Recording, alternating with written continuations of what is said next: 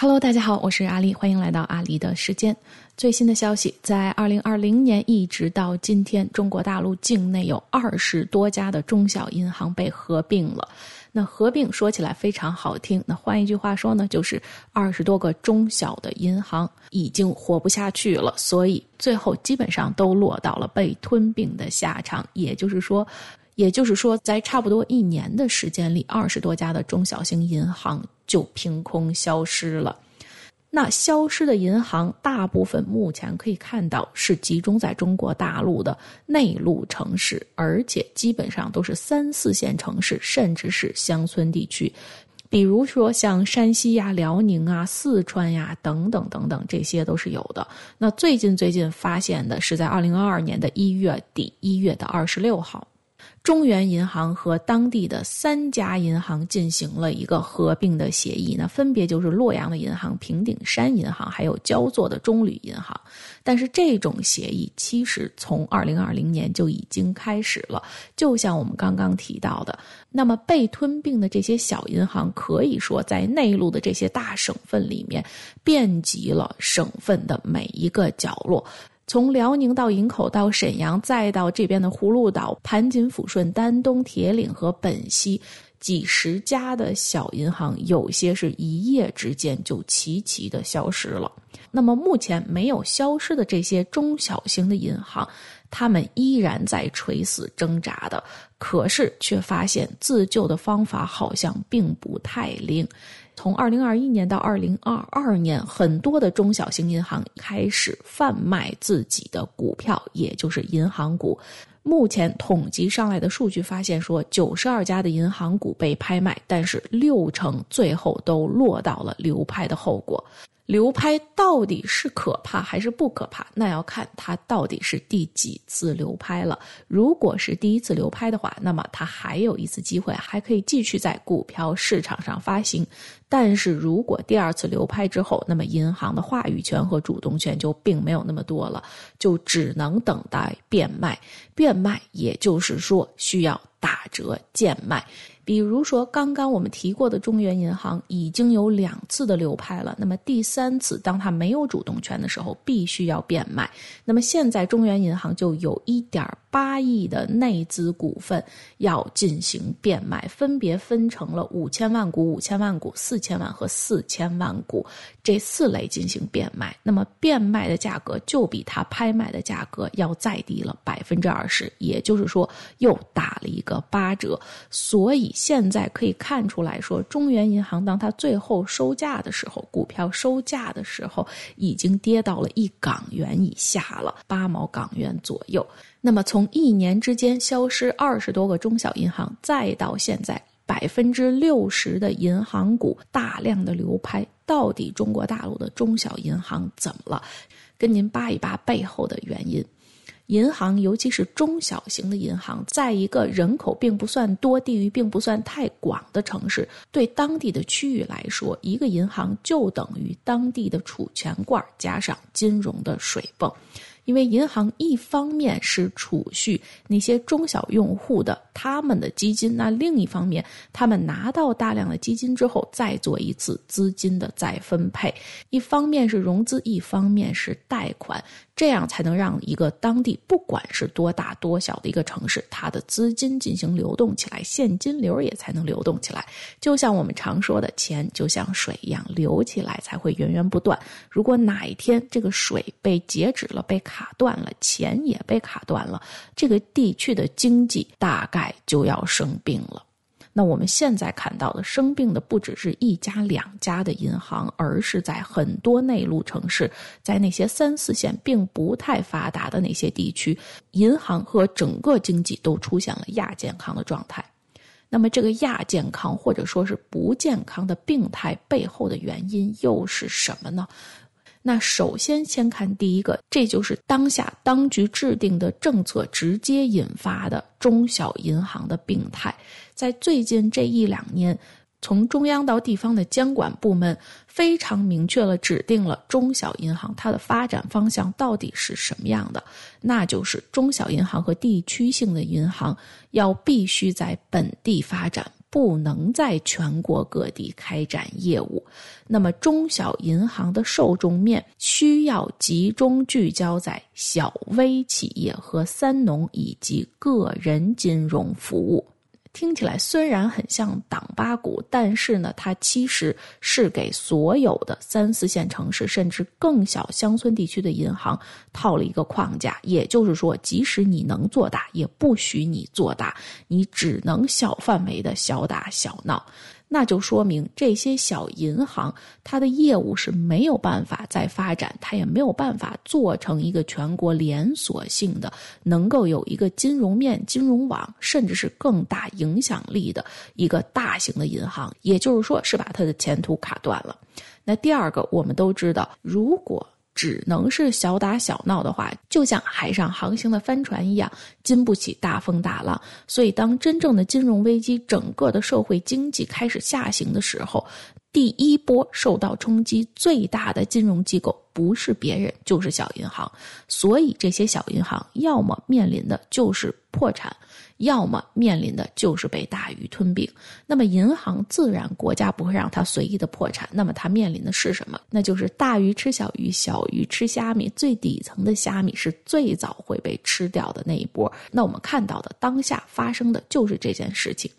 一年左右的时间里面，二十多个小虾就被小鱼和大鱼。一口吞并进去了，那小虾没有办法。如果他要自保的话，这是他唯一能够不宣布破产而保存下来的唯一途径。那么第二个就是说，水大船大，就像很多人说的，站在风口上，猪都能飞起来。站在整个的一个全国性的依托面上。大银行它有各种各样的优势，比如说先进的技术、各种先进的互联网 IT 的平台，包括一线城市的人才，还有相对来说非常低的利率。那大银行的各种资源上的优势，再加上低利率的挤兑，小银行是不可能把自己的利率降到这么低的。就像我们常说的，为什么大型的超市可以存活下来？因为它走的路线就是薄利多销。那么小银行它没有多销的。渠道，所以它就禁不住薄利的打击。如果利率下来了，我们可以看到，就像上几期节目给您介绍的。大陆的当局和央行是一直在降息降准的，那么央行降息降准下来了，包括我们此前提到的逆回购都在不停的释放资金。最大的商业银行，它就有那个能力跟着央行一起降息降准，利息下来了，但是它的客户面大了，也就是说薄利了，但是它多销了，依然能把钱挣回来。可是如果小银行把利息降下来了，它对的是什么？是微企，是三农，是贫下。中农，它的利润空间就等于大大的减小了，可是它的量却没有上去，因为一个小地方人口和整个它的经济状态就只有这么大，它没有办法再让它的流量值上去了，所以小银行它的脆弱度就更高了。但是正是这样的特性，才恰恰泄露了去年中共当局一直在主推的一个全国性大政策的失败。这个大政策是什么？就是当年的热门词汇“共同富裕”。如果大家还记得这个词的话，肯定也不会忘了当年为了共同富裕而各种被薅羊毛的那些大企业们。比如说，当年阿里巴巴和腾讯各掏出一千亿的大手笔；再比如说，小米、滴滴、蚂蚁各种各样的跟随。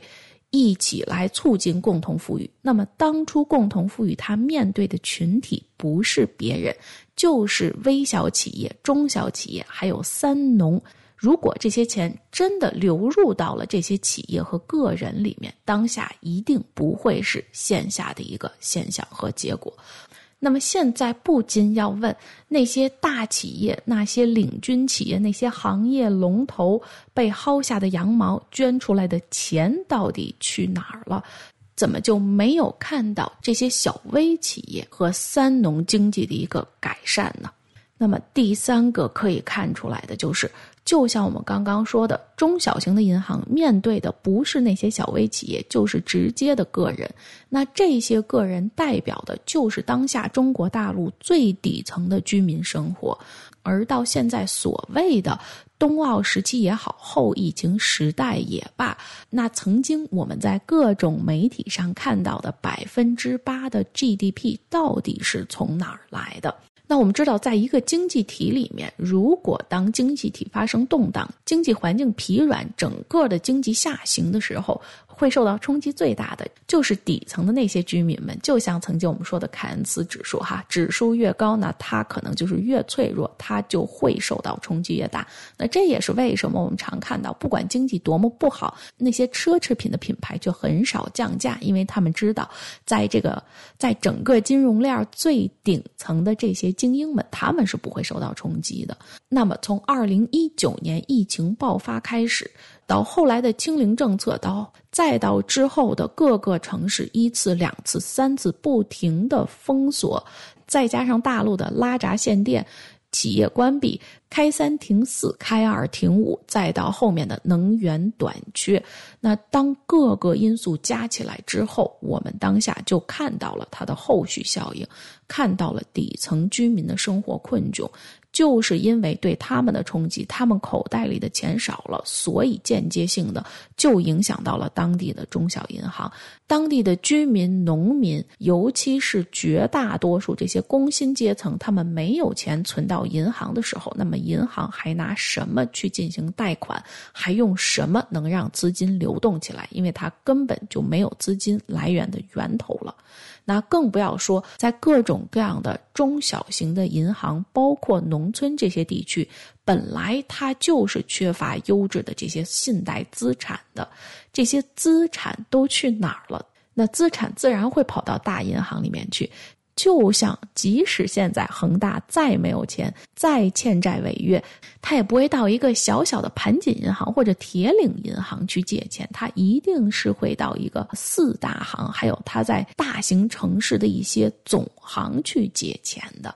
这就又让各种中小型的银行在这一方面落到了下乘上。那么最后，当这个资金链慢慢断裂，当底层民众他手里没有钱存到银行的时候，当中小微的企业拿不到钱，也没有办法发展企业的时候，慢慢资金链断裂的时候，我们就可以看到。即使曾经还往银行里面去投钱，或者还愿意从银行贷款的这些小微企业、这些三农、这些个人，甚至是个体经营网上的个体户，他们就看不到希望了。那么最直接的是什么？就是我们常说的资本回报率。如果我把我的资本投出来了，但是我的回报率降低了，那我我为什么还要投呢？就在二零一九年的时候，北京大学金融学的博士后就发了一篇论文，上面就有提到，在二零一九年当年，也就是当初疫情刚刚开始的时候，整个银行的资本回报率。